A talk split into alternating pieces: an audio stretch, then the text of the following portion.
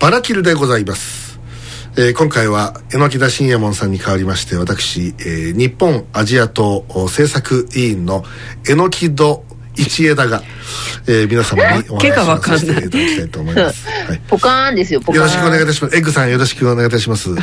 榎戸一枝と申します。北上様もよろしくお願いあいたします。今えええのきどさんがいらっしゃったんですか？榎戸一枝でございます。降臨されてきたんですか？私、え、えーと、榎田さんはどっか今、なんか、スーパー玉出に、あの、買い物に行かれてるみたいです。えー、はいえーよろしくお願いいたします。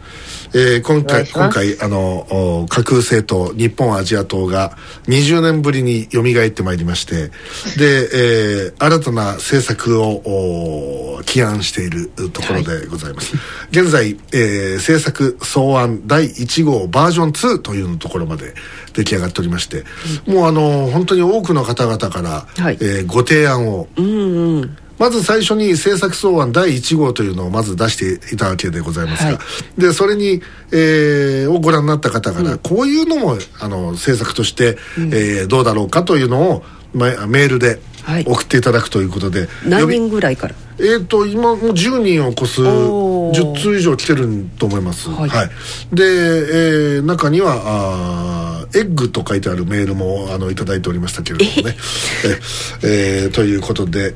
でまああの順にあの私どもの制作をはい。ご案内していきたいと思いますが、あのまずあの新しいロゴマークができまして、はい。えーこれ黒丸の中が赤丸になっておりまして、で赤丸の中に変な鳥がいるという、えーことになっておりましてその鳥の頭のところには星マークがついてるという、そういううものでございます、はい。これあの、えーどういうものかと言いますと今この国は暗黒の中に暗黒に包まれていると、えー暗闇だとはい。いうことを申しておりそれがこの黒い丸を意味しておりましてほう。まさにトンネルの中にいるのだと、うん。でトンネルの向こう側のなんかの映画映画みたいな。はい、トンネルの向こう側がそこは明るいところでございまして太陽があるわけです。なるほど。そこがまあ日本のこの日輪日の丸を意味しておりるわけでございます。でその中にいるのがこの怪しげな鳥でございまして、この鳥をよく見ていただきますと足が3本になっておりまして、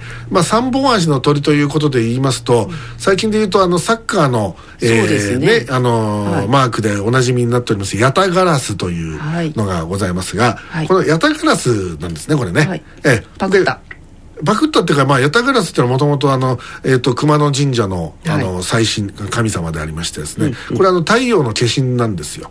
だからこれ要するに太陽を意味しておりまして、で、そのトンネルの向こうにある太陽、それを意味しているのがこの、えー、ヤタガラスなんでございますね。あなるほど。はい。で、はい。その、ヤタガヤタガラスがいる太陽のところに向かって進む一つのその道筋を照らす星、これがその上の方に輝いている五芒星という星印でございます。ごぼう星。ごぼう星と申します、まああの有名なところで言いますと、えーあの陰陽師の、はい。えー誰でしたっけ？京都のえーっと安倍の生命、はい。えーえー安倍の聖だじゃなくて安倍の生命です。安倍の生命。そうです、はい。えーのあのーまあもともとあのごぼう星というのは本当にあのめでたいというか、えーまああの本当にあの吉兆を表す、えーまあ印でありまして。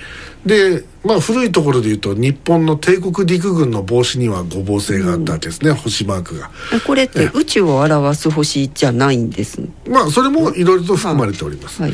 で、えーともかくそのようなあーイメージで、えー我々日本アジア党が日本国民いや日本この国土に住む全ての人々を、えー明るい未来に誘うのだとそういうのを意味しているのでございます。おおえ今説明聞いてちょっと胸打たれました。え素晴らしいですね、はい。そして、えー日本アジア党おあどうもあの私何度も申し上げますが政策委員の榎戸あ一枝でございます。榎戸一え枝さん。のきど一枝でございます、えー、5つのテーマが現在掲げられております。まず1つ目、はい。超積極財政です、積極財政じゃないんですよ、はい。積極財政を歌ってる政党は最近いくつか出てまいりましたが、えー我々は違います。超積極財政ですから、はい。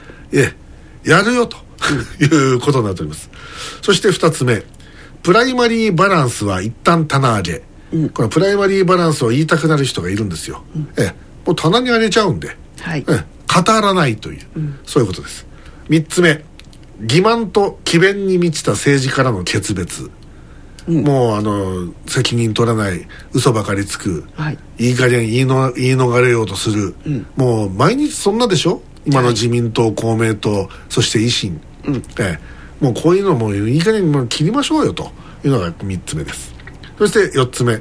日本にいることを良かったと誰もが実感する政策の連打だから、はい。政策を1個か2個出して喜んでちゃダメなんですよ、嘘だろうっていうぐらい連発で矢継ぎ早にじゃんじゃかやっていくというのが、この日本アジア党が他党との違うところですね、あの他党さんは大体あの大きなテーマを掲げて、はい。そこからこう枝枝枝分かれするいくつかのものを項目を書いていかれるんですけど、そんなに多くないですよね、ええ。あの日野党は違うんです、目標は大体100個ぐらい、あの大テーマが100個ですよ、そこからさらに分かれてもう中テーマが、まあ300とか400とかあっていいんじゃないかな、で小テーマになるともうもう無限にあるという、はい。そういうのを目指しているわけです、で、えー最後、えー伝統を重んじ創造を推進する国づくり。うんいいですね。保守政党ですから、はい。日本アジア党は、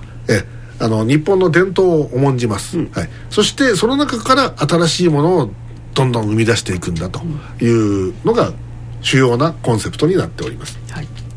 でまず最初に皆様あ国民の皆様に対する総合政策を、えーまあ現在あの草案第1のそのバージョン2ではありますが、い。ざーっと申し上げてまいりましょう。はい最大3年間にわたりまして、消費税をマイナス5%に設定いたします、ん。えーあの5%キえーャッシュバック。えーこれあのね木田上様いかがでしょうか？え？ちょっとわかりにくい5%キャッシュバックいいいいと思いますよ。えーこれあのまあ消費税消費税マイナス5%と申し上げておりますが、はい。まず最初に90消費税をなくします。はい。ええなくした上でお買い物をしていただくとそれが全部5%引きになるんだと、でこれはもちろん食料品あるいは生活必需品まあ、限定されますがそれが全て5%引きになります。ただこれをやると必ず便乗値上げするやつがいます。最初から5%上げとこうってやつが出てきます、ええあーはいはい。そういうのを防止するためにさまざまな罰則強化と監視を徹底するというのがちゃんと付帯事項としてついております。絶対に便乗値上げは許しませんでええ、便乗値上げしたらそいつらを晒してですねもうあの二度と働けないようにしてやるわってそれぐらい。の怖い。あのそれぐらいのものをあの日野党はやるよ。ということです。ええ。そして、えー政府紙幣を計画的に発行いたします、国債ではありません、もう紙幣をすります、で日銀にいちいち何かお伺いを立てるじゃなくて、日本政府がすればいいんです、はいそもそも日本政府っていうかあの大蔵省造幣局印刷,、えー印刷局だっけ、がすったやつを、あのに日銀に渡して配らせてるわけですから、はい。その日銀に配らせる手間をすっ飛ばすっていうそういうことになります、えー返還不要な奨学金制度と制度の拡大と普及もう、うんあのそれはいいですね。ええ。これはあのー具体的に言いますと私立の学校に通っている方々、えー奨学金制度を設けますが、返さなくていいです。っていうことになります。でなぜそういうふうにやあの私立というふうに申し上げたかというと国公立大学及び高国立高等専門学校などはそもそも授業料を取りませんと言ってるんです、取らないんです。日野党政策では、はい。で中てそれを私立で同じように授業料取るなとは言えませんから、でそこは国庫が補助するのだと。奨学金という形を使いますが補助をする。いずれにせよだから日本は大学に行く人は全員授業料がタダになります、はい、その代わりちゃんと勉強しないやつはすもうじゃんじゃか落とすという、えーそういうスタイルを標榜したいと思っております。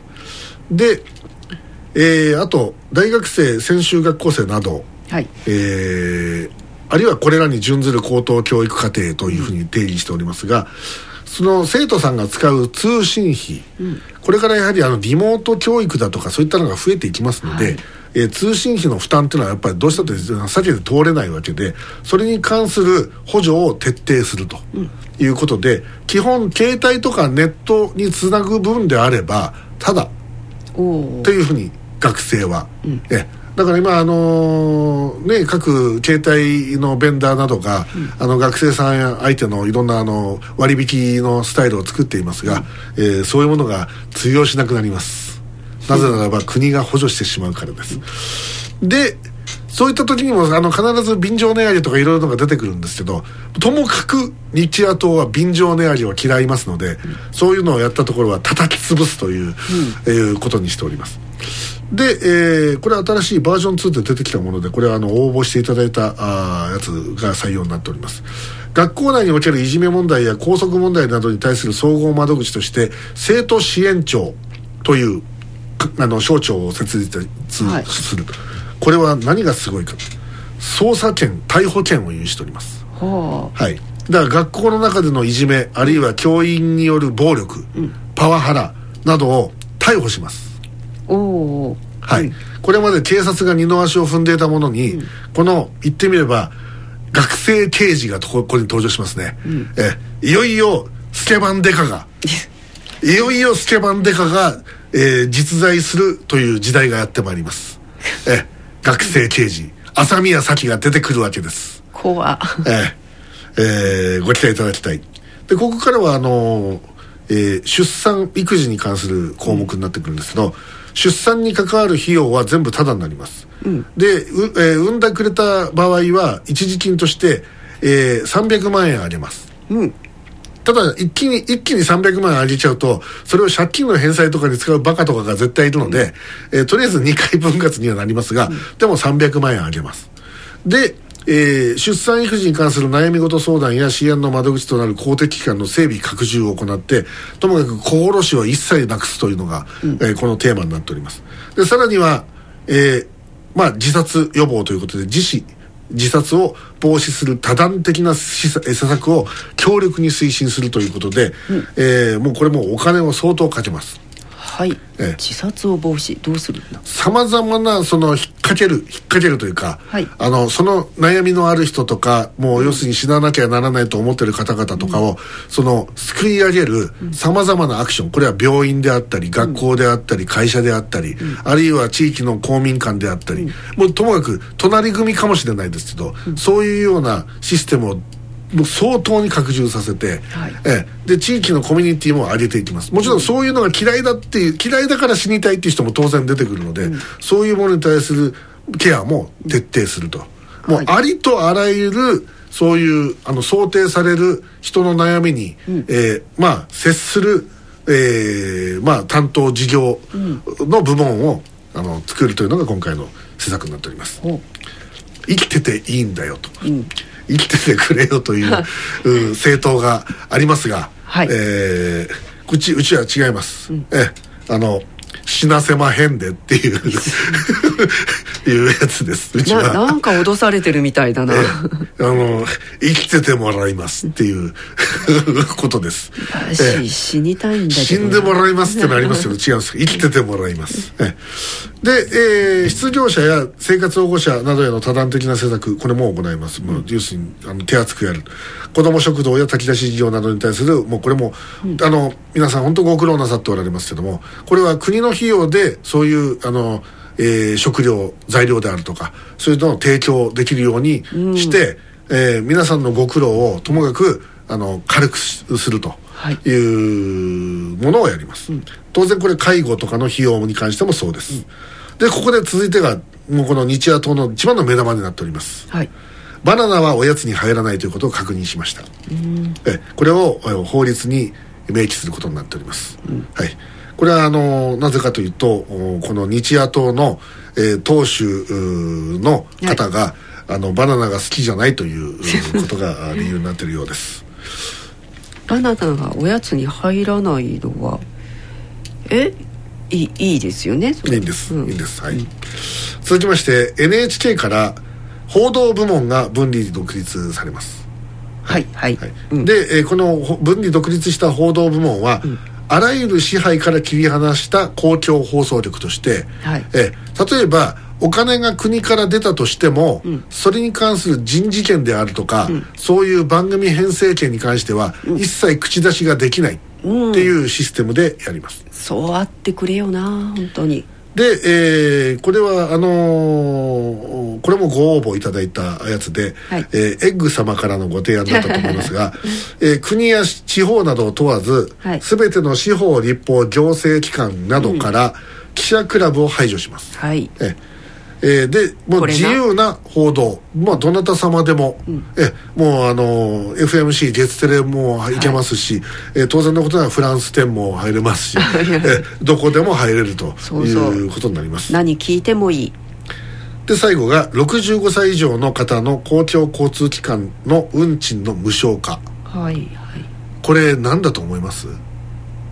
お赤バスの復活。違うんですよ、はい65歳の人ははい。どこに行ってもタダなんです。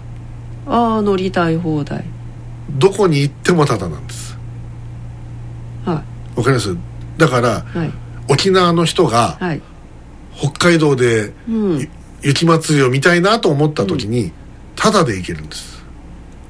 はわかります、普通だったら、はい。そこらの近所のバスがタダになるとかありましょ、はい。はい。それは結構ありましょ、ん。じゃないです65歳だったらどこ、まあ、国内ですよもちろん、うん。日本国内は、あのす好きに移動してくださいって。あうん。タダでっていう。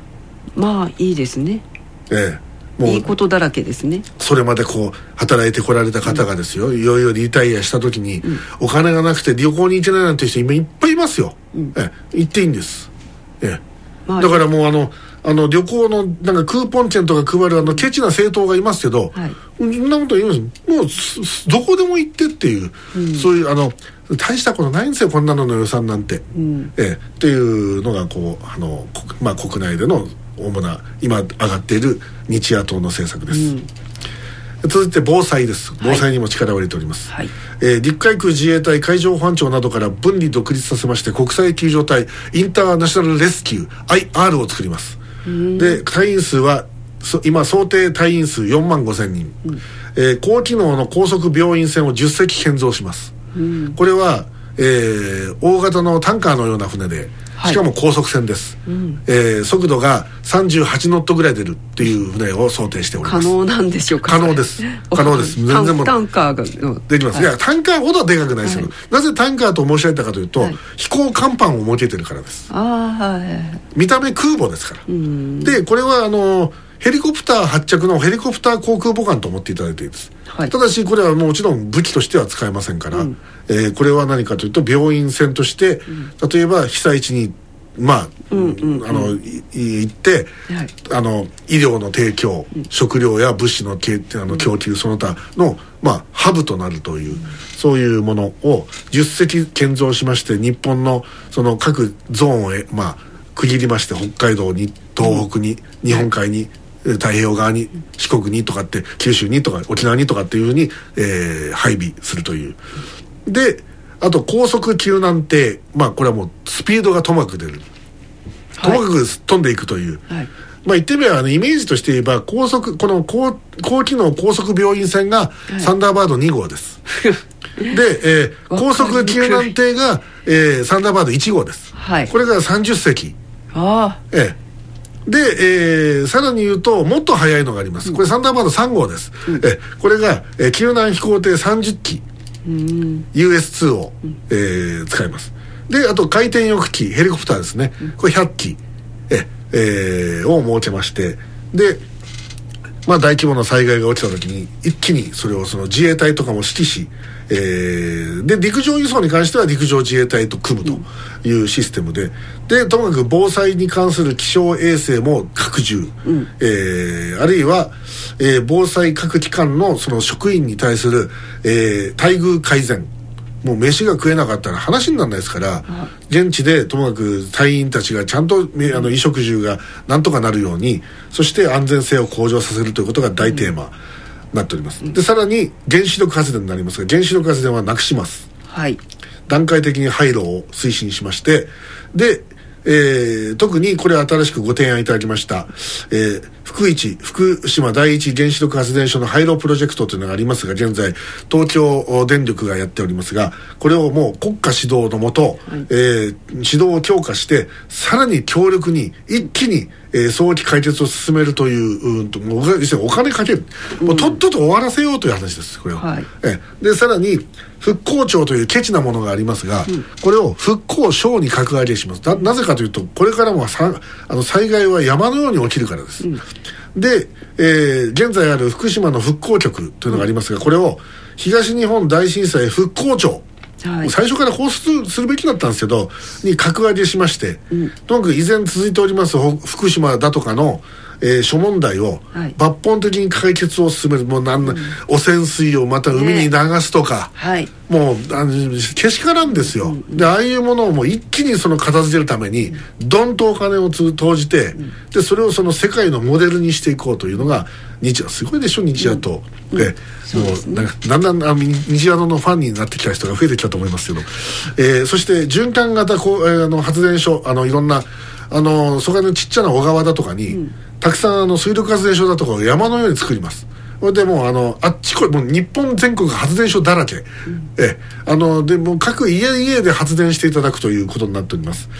で、えーその他、えー化石エネルギーの依存をまあもう極力減らそうやとか、えー日本中のダムだとか水源をでっかい水路で結んで、えーここの地域は水不足こっちは水余りなんていうのをなくすということを考えておりますえー感染症拡大時における地方自治体への対応をルール化したりあるいは災害が発生した時の生活再再建支援金ってのがあるんですけどこれ少ないんですよ、うんそうでえすね。え、でいろんな面倒くさい基準があって、これを最大500万にとりあえず拡大する。はでさらにこれ目玉です、はい。えーまあ、災害が起きた時にその被災者に対する緊急支援金制度を作りましてこれはあの例えば洪水にあったとかはい地震で家が壊れたとか、そういった場合一律お一人当たり20万円を、えー発災特に災害が起きて、24時間以内に20万円を振り込みます。または手渡しします、これ4人家族だったら80万円差し上げます、ええこれ当座の資金に使っていただく、ええあの例えばどっか避難しなきゃいけない時に、避難する場所がない。でもどっか旅館に泊まりたいっていう方も当然いると思うんですよ。そういった時のまあ当座のお金に使っていただくっていうこともできます。これアメリカなんかじゃやってるんですけどね。日本でやってないだけです。であと移動型仮設住宅というのがありましてこれあのプレハブみたいなパタパタパタっと組み立てられるやつがあるんですよ、それをあの全国で大量に備蓄しておくと、でそれをそのそそもそも備蓄しておいても宝の持ち腐れになる可能性があるんですよ。なぜかというとどこに建てていいかわからない、場所がないっていうんですよ、で場所の用地取得に時間がかかってで仮設住宅の建設に時間がかかってっていうのがもう各地で起きてるの。熊本でもそうでした、なので最初から何か起きた時にはここに建てられますねって場所を決めておきゃいいんですよ。はい。各自治体で、はい。はい。それを全国一斉にその用地確保計画を策定させるというところまで込みでこの、えー仮設住宅を、えー確保しようというところです。長くなってきたんでちょっとここからざっといきます、はい。えー外交安全保障、とにかく戦争をしません。はい。ええ。えー積極的な外交を行います、しょっちゅうあのあの副大臣を副,、あ副外務大臣を、はい。えー外国にバンバン行かせます、で例えばヨーロッパ担当とか、はい。アメリカ担当とかアジアオセアニア担当とかそういういて、でその上に外務大臣がいるみたいな、はい。そういう組織にしてでともかくしょっちゅうあの交流を持つというのが一つ、それと日米安保条約はもういらんと私思っているので、これ日米平和条約にしてしまってお互い戦争しなきゃいいんでしょう？ということで在日米軍にはお引き取りをいただきます。核の傘欲しくないですか？核の傘いりませんあいりませんか？いりません、あんなものは全然いりません、はい。であのーでそこでですね、えー何をやるかというと、えー中国と韓国と北朝鮮とはい。台湾とロシア、要するに日本のぐるりですよね、はい。の国と、えー条約を結ぶというのが一つのテーマです、不可侵条約を結ぶ。お互いに戦争するのはやめもうバカらしいから戦争しししない方がいいっすよと、ええもうでもうちはもうあんたんとこ攻め込みませんしあんたももうしもうミサイル撃つのやめましょうよっていう話をもう一気に進める、うん、信用していただけるといいですね、ともかくまずあのアメリカの核の傘から外れるっていうこっち側がそのノーガード戦法をやるって言ってるわけですから、うん。ええ、あんたのところにあの撃つつもりないからねということをまず示すっていうことが一つだと思いますよ、ただもちろん通常兵器はありますから自衛隊の拡充は私忘れませんので、核ないとウクライナみたいにいやいやないか。なりません。海があるから。ウクライナに核がないと思ってるのは一部の報道だけであウクライナに絶対ありますよ核。まだ持ってはあああそううん。ええ。はい。で原発だってあるわけですから、ん。ええ。であのーともかく、はい。あの戦なんかやるやもう今戦なんかやる時代じゃないんですよ、でやらないっていうことがまず大前提。はい。でただし主張はします。竹島及び北方領土はうちのうちのもんだよと。はい。でただもう向こうも頑固ですから、あのいろいろやったってなかなか戻ってこないですよ、だったらもうお互い共同統治です。あのやりますか？とか、あるいはもう、まあ、金で解決しますか、と。いうことでともかく5年以内にこの問題をなくすということが一つもうあの重要ではないかと考えておりまして、えーまあ、そういうことを進めていきます。はいえーただし尖閣は別です。日本の領土ですから、えー実効支配してるわけですしね、はい。なので、えーちょっと中国さんあの、あのなんか怪しい動きはちょっとせんでほしいねっていうとガツンと言うために、あそこにレーダーサイトを作ります、はいえーそこら辺は右寄りの方も手を叩いてくれるんじゃないかなと思いますけども。うん。だいぶ右寄りの方「うん?」って首かしげてる人いっぱいいるから。あそうですか。ええ。あエセですよそんななあそうですか。ええ。はい。あとはあの外資の規制を強化しまして国内産業の自立を促進、はいえっと外資による土地取得を規制します、うん。はい。で買われたやつはなるべく買い戻す、うんええ。で食食料自給率を一気に向上させるため、えーあんあるいは安定供給のための国際協力体制の拡充、うんええ。それは、うん、ぜひぜひ、で C レーンの安全確保を関係各国と協調して実施していくと。であとちっちゃいところでは民間航空機や新幹線など高速輸送機関の保安体制の強化のために、えー昔鉄道公安官っていうのがいましたけど、交通公安官というのを新設しまして、今あのガードマンさんがやってくれてるじゃないですか、はい。ガードを保安を。あれをちゃんとした役人がやって、ん。えあのーぶっちゃけ言うとあの撃てます。うんうん。はい。ぶっ放します。まあ、飛行機の中ではぶっ放さないですけどね。どえらい特権が。ええ。えもうあのーざ大事ですよこういうものはね、はい。ええ。であとあの今話題の先制攻撃能力は持ちません、ええそんなことやるよりはサイバー戦だとか電子戦に対する専門部隊を拡充した方がよっぽどいいということです、えーとかいろいろあります。で、えー地方行政に関しては、えー優れた行政スタイルとしての明石市モデルの啓普及啓蒙を図りでそのまあ結果として人口が増えました、税も増えました。税の増収が図れましたという、はい。えーよくやりましたねっていうそういうち地方自治体にはならなんと今までの政府は、えーそんなに儲けたのじゃあもうお金いらないよねっつって金を削ってたんですよ。らしいですね、ええ。うちはそんなケチなことしません、人口が増えたの、え増収できたの、やったじゃん。はいご褒美、お金をあげます、ええ。だから上乗せするんですよ。報奨金を出して交付しまして、もっと頑張って、もっと街づくりやってっていうふうにします、えーその方がいいでしょ？絶対いいんですよ。ね。ええ。であとちっちゃな商店中小商店のあの優遇措置を講じます、えー稲荷商店街のような商店街をなくしていきます、これなぜ何が何がいいかというと歩いていける近所の商店街の再生というものが必要だと思ってるんですよ、これだけあの高齢化が進んでるのに、な遠くのあのショッピングモールまで車で一時行かなきゃいけないって言って、これで車に乗せてたら年寄りは運転危ねえから免許取り上げるって言ってるわけでしょ、だったら近所に歩いていける商店がなかったら困るじゃないですか。そうです。なのでそれをちゃんとやろうというのがこの日本アジア党でございます、これも目玉です続いて5年以上在留している外国籍の人に対しましては地方議会の参政権を付与します、ね。これはもうあの高橋君が頑張ってるようにですね、はい。あの住んでるんですから、ん。その地域のお困りごとだとかに参加するのは当然だと思うんですよ。だから僕はそれあのあの国政と違って地方参政権はあっていいと思ってるので、はい。あのこれはあの5年以上住んでるんだったら、あのよかろうと私は思います、単にあのあの中国とか朝鮮の人が嫌いな人だけが大体文句言ってるんですからこれ、ええ、で、えー私はそういうのは嫌いなので嫌いってそういうのを嫌う人が嫌いなのでヘイトは嫌なので、えーそれもあります。えーあとはまあだーっとありますがもうちょっと読んでください、ええ。ー JR をもう一遍国鉄にするとかいろいろ書いてますんで、えーそれとあのーおびただしい数ですね。すごいですよ。あとはい。無人交番の解消であるとか、地域の祭りの復興活性化への支援だとかすごいですよ。もうぶね、この文化系忙しいのによくこれだけまとめたなと思います、はい。で、えーこれはあのおれ令和新選組の前島様からのご提案。あららはい。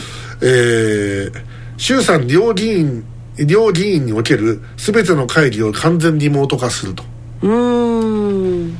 国会議員が東京にいなきゃいけないわけですよ、うんうん。ええでその地元のこととかがおろそかになるといかんじゃないですか、そうなんですよ、ええ。ということで、それだったらもうあの地元にいてもらってそこから参加で今できるでしょうこの会議なんか、はいはい。なのでそのリモート化して、そうすると何ができるかというと議員住宅宿舎がいらなくなってくるわけですよ、うん。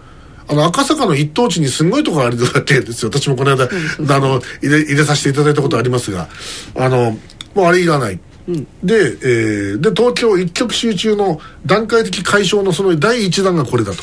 いうことです。そういうことを含めて、日本アジア党はあー日本を良くするうリモート国会。各政党です、えー政治評論家の木田上優子様のご意見を伺いましょう。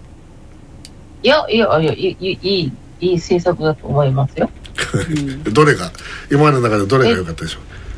特にこ心に響いたものがございます心、いや、やっぱ消費税マイナス5%。あそうですか。はい。はい。まあともかくこれですね、まあ架空政党ということでお遊びなわけです。でお遊びはどうかっていうあのツッコミがあったっていうのはさっきあの話がちらっとありましたけど、はい。あのお遊びの何が悪いかと私は思ってるんですけど、これほど大真面目に考えてる遊びないですよ、ええこれあの一つ一つを切り出していただければこれ結構重要な政策が書かれているはずです、でこれをこんなのもこんなのすらできてないんですよ今の。デクノボーの政党どもは。政治家どもって恥を知れなんですよ、ええ、こちらあの言ってみればあの議席もなければ何もないただの素人がこういうものをみんなで提案してどうよと。ね。自民党公明党ね立民国民、えー維新だ共産だ社民だ令和だ N 国だあと何があったっけ、えーとかいろいろ、はい。ええであのまともにできてるのなんか一つもないじゃないですか。うん。でこの中の一つでもやってごらんって話なんですよ、ええ、例えばその出産に関する費用の無償化なんてできますよ、やろうと思えば。であるいは一時金を増やすなんて全然できるんですよ。でなのにそういうことをせずにその、えー人口がまあ子供が生まれないっていうのはよくけしからんねえと、女の人は子供を産まなくなったのはその高学歴になったからだねとかババカなことを抜かす、あのクソ政治家なんか出てきてるわけじゃないですか、はい。であんなとあんなやつらこそあのとっ捕まえてですよ、もうそこら辺であの道端であのクレーンかなんかで潰しゃいいんですよあんなものは、で,、はい。ででともかくあのこっち側こういう政策をこう提案して、どうだお前ら少しは俺たちを見習えっていうことをこう言ってやろうというすっごい上から目線のものがこの日日本アジア党なんですよ、ええ、だからこれあの一般人の逆襲と言っていただいても結構です、ええ、でこれあの皆さんがこれ提案に乗れるので、どうぞ皆さん自由に提案してくださいって、ええあの今こっちに書いてあるものと反対なものもあってもいいと思うんですよ、全然真逆なものがあってそっちの方がむしろいいってものが出てきたらそれにすぐこれ書き換えますんで、ええ、なのでこれあのどんどんどんどんバージョンアップしていくのでであの皆さん参加していただいて、まあメールですけどもこれあのこれルールがありまして匿名は受け付けません必ず住所氏名年齢を書いてください、まあ当然メールだからメールアドレスは分かりますんで、えーこれを書いてないことはではもうあの一切受け付けません。であと、え予算確保はどうすんだよとか、その国は借金抱えてんじゃねえかとかって言ってくるやつがもうその愚問なので、我々からすると。そんなものはそもそも相手にするつもりないのであの言ってきたって無視するだけですから無駄ですよっていうそういうスタンスです。ということで、えーぜひあのこの日野党の政策をみんなで作っていって、えー政治というものをちょっと身近なものに考えていただきたいという、そういうものです。そうですね。はい。なんか、あのこう自分が主権者だっていうのをいよいよ実感できますね。そうなんです。よ、ええなかなかこれこのプロジェクトはすごい20年やってるんですかこれ。ええ。それはあのあの簡単にやめろなんてやめるわけねえだろうっていう、まあ、そういうふうにあの榎木田さんが言っておりました、ええ。ということです。まずね、自分が思い描きたいパラダイスパラダイスって言わなくていいのか。ていうかねみんなこれやればいいんですよ、うん。あのあのさ左翼の人ならあの、左翼のパラダイスを作ってくださいよ共産主義の、どんどんなことをやりたいかもう全部箇条書きに全部出し出して。そういうことです、これはあの本当あの政策のブレインストーミングでございますそうでぜひ皆さんあの、ご参加いただければと思います、えー以上日本アジア党政策委員の、えー、榎木戸ほー榎木戸なんだっけ？榎木戸一忘れ一榎木戸忘れてどうする？一枝一枝と申します、はいえありがとうございました。えーじゃあ CM に CM に行っていいんですか？デディレクターさん。あわかりました。はい。えー CM だそうです。榎木田さん戻ってきました